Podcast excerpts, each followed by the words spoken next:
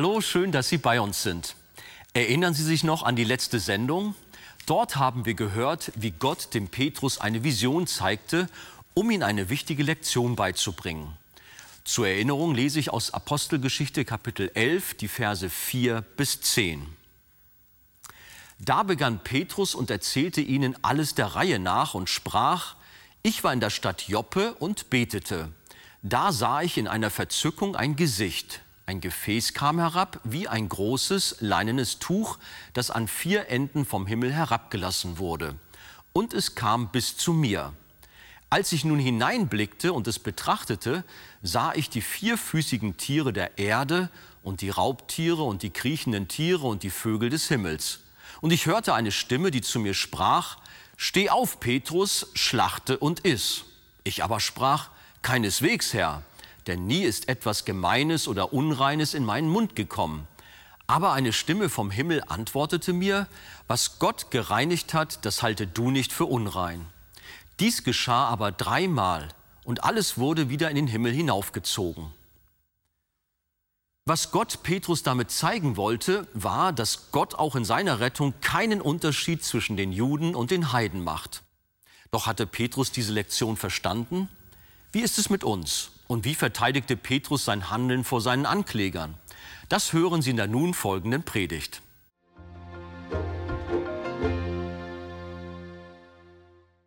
Diese Lehre stellt Gott dem Petrus in der Vision vor. Und das war wie ein Sprengsatz damals. Die Heidenchristen mit den Judenchristen für gleich halten und sie auf eine Stufe stellen. Das war unmöglich. Aber Petrus hatte die Botschaft des Gesichtes verstanden. Als er wenig später im Haus des Cornelius ankam, begann er seine Predigt mit den Worten, nun erfahre ich in Wahrheit, dass Gott die Person nicht ansieht. Petrus lernt, dass Gott nicht zwei Völker, sondern nur ein Volk hat. Denn in Christus Jesus gilt weder Beschneidung noch Unbeschnittensein etwas, sondern eine neue Kreatur. Und alle, die sich nach diesem Maßstab richten, Friede und Barmherzigkeit über sie und über das Israel Gottes. Nicht Beschneidung ist der Maßstab, sondern die neue Schöpfung in Jesus Christus, die neue Geburt der lebendige Glaube, die Errettung. Alle die, die diese neue Schöpfung empfangen haben, seien sie aus den Heiden oder aus den Juden, sind Kinder Gottes. Die neue Schöpfung hebt alle Unterschiede auf. Galater 3:28. Hier ist nicht Jude noch Grieche. Hier ist nicht Sklave noch Freier. Hier ist nicht Mann noch Frau. Denn ihr seid allesamt einer in Christus. Eine unglaubliche Botschaft. Für uns ist das schon relativ gewohnt, aber für die ersten Christen damals aus dem Judentum war das der Hammer. Das war der Hammer. Hier ist nicht Jude noch Grieche. Angesichts dieser Klarheit bleibt es unverständlich, dass es Lehren gibt, liebe Gemeinde, die immer noch eine Unterscheidung zwischen messianischen Juden und wiedergeborenen Christen machen wollen. So als gäbe es für Juden einen anderen Heilsweg als für die Nationen. Und so als würden gewisse Bibelteile nur den Juden gelten, aber nicht den Heiden. Dem widerspricht Gottes Wort massiv, wie wir gesehen haben. Auch dieses Wort möchte ich noch gerne hinzunehmen. Epheser 2, 11 bis 14. Darum gedenkt daran, dass ihr einst Heiden ohne Christus wart, ausgeschlossen von der Bürgerschaft Israels und fremd den Bündnissen der Verheißung. Ihr hattet keine Hoffnung und wart ohne Gott in der Welt. Jetzt aber, hört, jetzt aber in Christus Jesus seid ihr, die ihr einst fern wart, nahegebracht worden durch das Blut des Christus denn er ist unser Friede, der aus beiden eins gemacht hat und die Scheidewand des Zaunes, der dazwischen war, abgebrochen hat. Das ist ja gewaltig. Gott hat die beiden Volksgruppen in Christus Jesus eins gemacht. Er hat Juden und Heiden zu einem Volk vereint, wenn sie denn im Glauben an Jesus Christus, ihren Erlöser, stehen. Da sind die Auserwählten Gottes aus den Juden und da sind die Auserwählten der Gnade aus den Heiden und diese beiden sind eins geworden durch das Handeln unseres Herrn Jesus Christus. Gelobt sei sein Name. Glaubt ihr das? Aber wir lesen noch, dass Petrus den Juden in Jerusalem noch sagte, Vers 10, achtet da nochmal drauf. Dies geschah aber dreimal und alles wurde wieder in den Himmel hinaufgezogen. Also diese Vision, dieses Tuch, so verstehe ich das, kam dreimal vom Himmel runter. Wahrscheinlich hat Petrus immer keineswegs gesagt. Er hat wahrscheinlich immer mit dem Kopf geschüttelt und hat gedacht, nein, das kann ich nicht essen. Das ziemt sich für einen Juden nicht. Das geht nicht. Das ist unmöglich. Das ist unrein. Das kann ich nicht zu mir nehmen. Und der Herr gibt vom Himmel her immer wiederholt die Lektion. Dreimal. Und nach dem dritten Mal verschwindet das Tuch endgültig wieder in den Himmel. Und daraus können wir sehen, Petrus, was du gezeigt bekommen hast, ist wichtig, sehr wichtig. Später hat Petrus sich in dieser Sache doch wieder verfranst. Ihr könnt euch erinnern, ihr Bibelleser. In Antiochia hatte er wieder einmal zusammen mit Heidenchristen gegessen, wie auch hier beim Cornelius. Und als einige Judenchristen im Anmarsch waren, die auf getrennte Tische pochten, dann zog sich Petrus sofort zurück und sonderte sich schnell von den Glaubensgeschwistern aus den Heiden ab, mit denen er gerade noch Tischgemeinschaft hatte, weil, wie es wörtlich heißt, weil er die aus der Beschneidung fürchtete. Es war eine ähnliche Situation. Hier in Kapitel 11 fürchtete er die aus der Beschneidung nicht, sondern er hat vor dem Hintergrund der Vision ihnen erklärt, wir dürfen essen, es gelten diese Speisegesetze nicht mehr. Wir sind frei von dem Zeremonialgesetz. Der Glaube gilt, die neue Schöpfung ist entscheidend. Aber dann hier, als er da in Antiochia war, dann kamen wieder strenge gesetzliche Juden und dann hat er gesagt, oh, oh, das gibt Ärger, wenn die mich hier erwischen, dass ich mit den Heidenchristen zusammen am Tisch esse und mit ihnen deren Speise esse. Ja, und dann lesen wir in Vers 13 Galater 2, und mit ihm, mit Petrus, heuchelten auch die anderen Juden, sodass selbst Barnabas verführt wurde, mit ihnen zu heucheln. Wir sehen, wie Gesetzlichkeit zur Heuchelei und zur Spaltung führt. Und Paulus schreibt in Vers 11, ich widerstand dem Petrus ins Angesicht, denn er war im Unrecht. Er hat das nicht durchgezogen, der Petrus. Und daran können wir erkennen, dass das nicht von ungefähr war, dass der Herr ihm die Vision dreimal gezeigt hat. Das hatte eine Bedeutung. Lasst uns daraus lernen, liebe Geschwister. Es gibt nur eine Regel, nur einen Maßstab für alle Erlösten. In Christus Jesus gilt weder Beschneidung noch Unbeschnittensein etwas, sondern eine neue Kreatur. Das Leben mit Jesus im Glauben. Und alle, die nach diesem Maßstab leben und aus Glauben sind, diese, so sagt Paulus, das sind Abrahams Kinder. Galater 3, Vers 7. Diese Sache ist für uns vielleicht nicht mehr so aktuell, aber ihr glaubt nicht, wie oft wir aufgrund unserer Fernsehsendungen Post bekommen. Und die schreiben uns, Pastor Weger, das ist wunderbar. Die Predigten, die aus der Arche ins Fernsehen kommen, das segnen uns sehr. Aber sie essen Schweinefleisch. Aber sie haben ihren Gottesdienst nicht am Sabbat. Und so gibt es andere Dinge, Rituale, die wie Zäune zwischen der Christenheit sind, die aber völlig unnötig sind. Und deshalb bitte ich darum, lasst uns nicht Zäune irgendeiner Tradition aufrichten, Zäune religiösen Brauchtums, Zäune der ethnischen Herkunft, der Sabbatvorschriften, keine Zäune von Speisegesetzen, Kleiderordnungen, Musikstilen, Waschungen und Beschneidungen und was sonst immer noch einzelnen Gruppierungen von Christen so wichtig ist. Ich bin einmal auch als Christ als jung bekehrter Mann bin ich von einer lieben Schwester, die hat das gut mit mir gemeint. Die hat gesagt, Wolfgang, das ist ja so schön, dass du bekehrt bist, aber du bist noch nicht wirklich durchgedrungen. Und dann hat sie mich in ein Seelsorgeheim geschleppt und da wollten sie mir unreine Geister austreiben.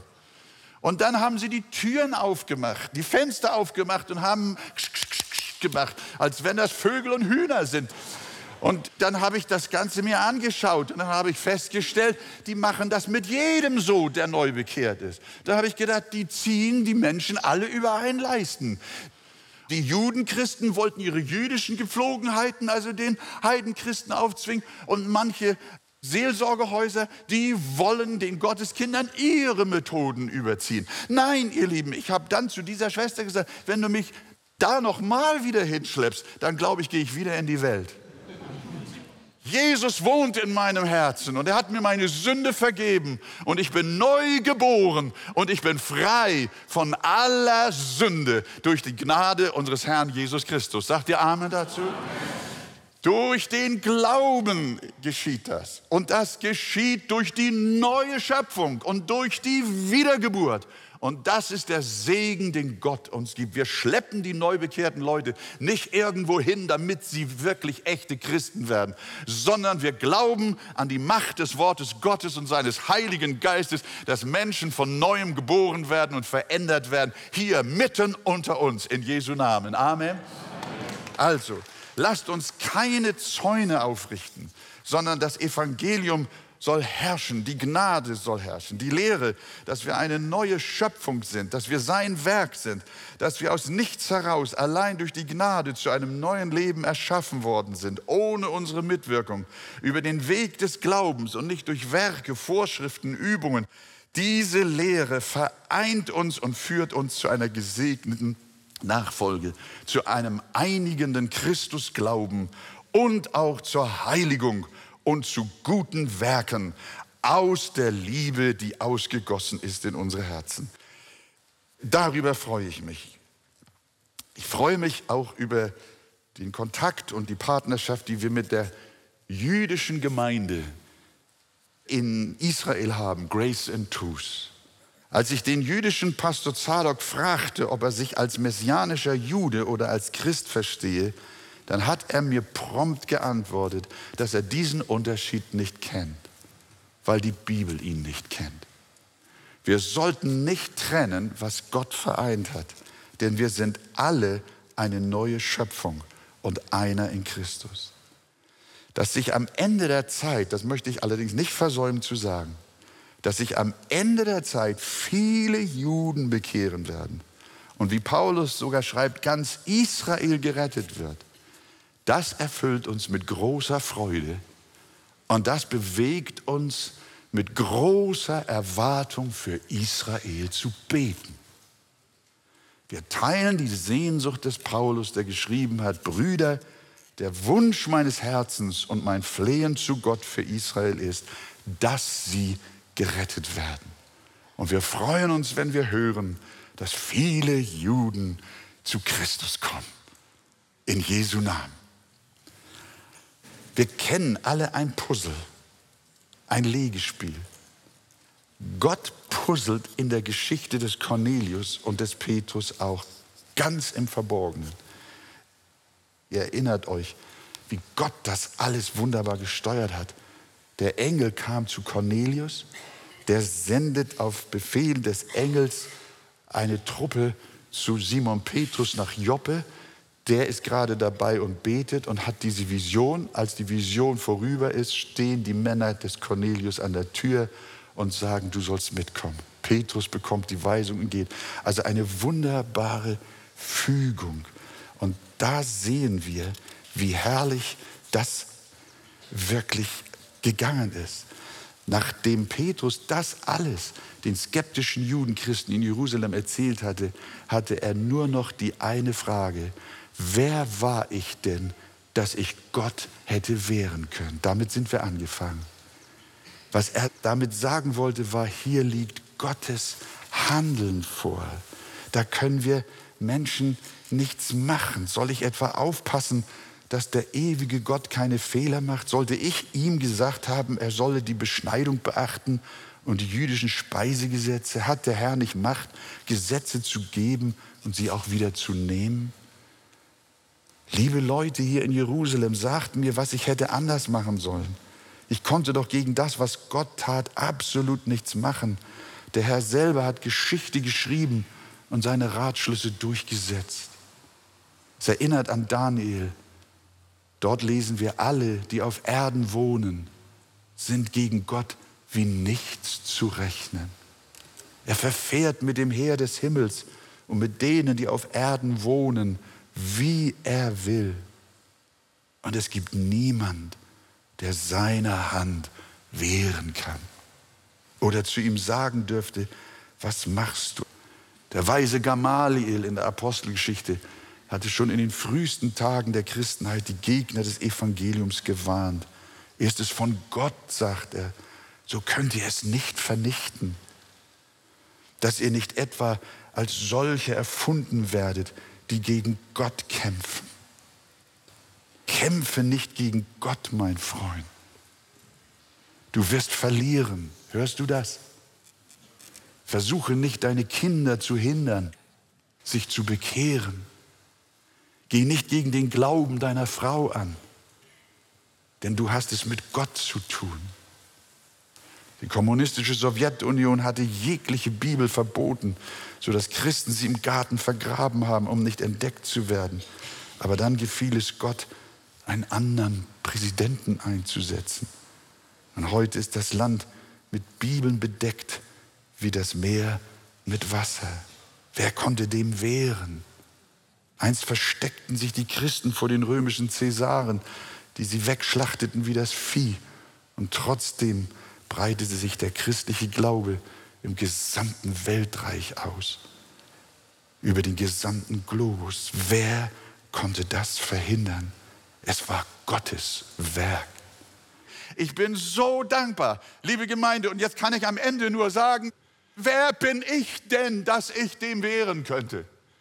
Wenn Gott Seelen errettet, dann errettet er sie, wo immer sie sind und woher sie auch immer kommen. Ob Männer oder Frauen, Juden oder Heiden, ob Sklaven oder Freie, ist alles einerlei. Wir freuen uns, dass Jesus Christus Herr seiner Heilsgeschichte ist. Gelobt sei der Name des Herrn. Amen. Ich schließe jetzt mit diesem, als das die Juden in Jerusalem hörten und Petrus ihnen das alles nochmal so plausibel gemacht hat, warum er denn bei Cornelius war, warum es denn recht ist, dass er nicht mit ihnen die jüdischen Gesetze den Heiden aufdrängen wollte und warum er sie nicht beschnitten, auch mit ihnen gegessen hat. Und dann hat er das alles, alles erzählt und war voll Heiligen Geistes. Und dann lesen wir Vers 18. Als sie aber das hörten, beruhigten sie sich und priesen Gott und sprachen, so hat denn Gott auch den Heiden die Buße zum Leben gegeben. Amen. Cornelius und dir und mir und uns allen. Gelobt sei der Name des Herrn. Amen.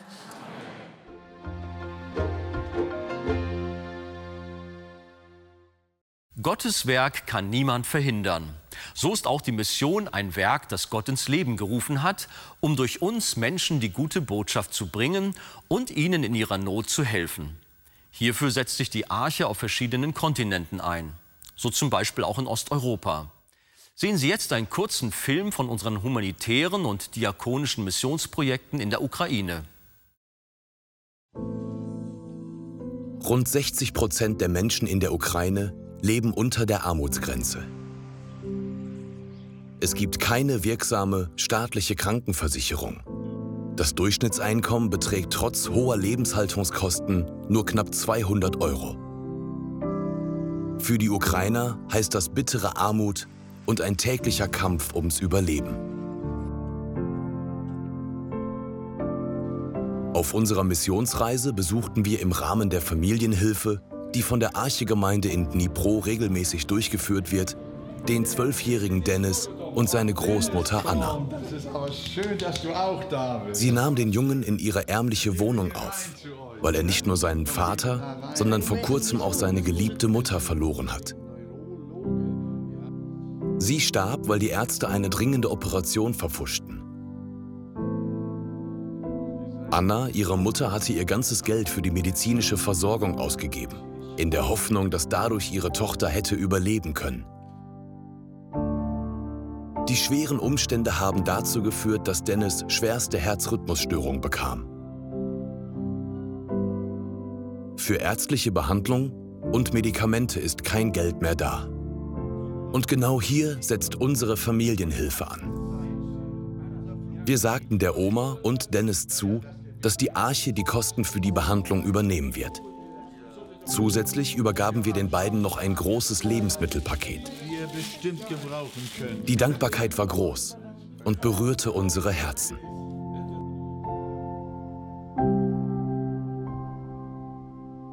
Ihre Hilfe wird gebraucht, um den Notbedürftigen in der Ukraine helfen zu können.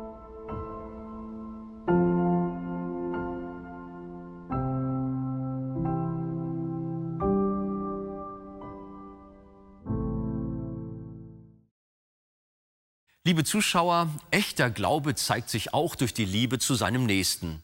Herzlichen Dank an alle, die es uns in der Vergangenheit ermöglicht haben, Menschen in aller Welt Hoffnung und Lebensperspektive zurückzugeben.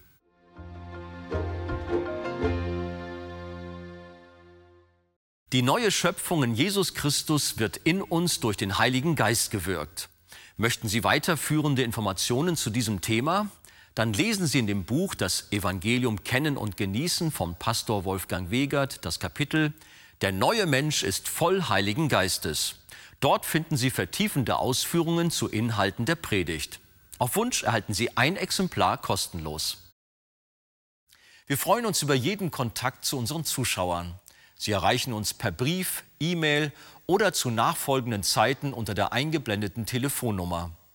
Näheres zur evangelisch reformierten Freikirche Arche finden Sie im Internet.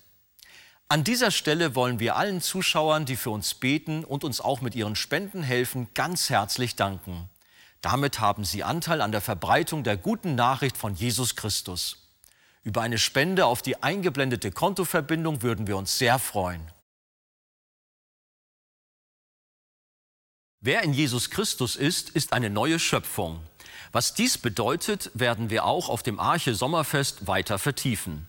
Besuchen Sie uns und erfahren Sie, was Leben aus Gottes Wort bedeutet. Wir laden Sie herzlich ein zu unserem Besuchersonntag am 24. Juni um 10 Uhr mit viel Musik und einer ansprechenden Predigt im Gottesdienst und im Anschluss zum Sommerfest mit besonderen Spielstationen für Groß und Klein. Es wird gegrillt, auch Kaffee und Kuchen werden angeboten. Wir freuen uns wieder auf mehrere hundert Besucher in der Arche, Dörriesweg 7 in Hamburg-Stellingen. Jeder ist herzlich willkommen und laden Sie gerne auch Ihre Bekannten und Freunde ein. Wir freuen uns auf Sie. Ich verabschiede mich nun und wünsche Ihnen Gottes Segen.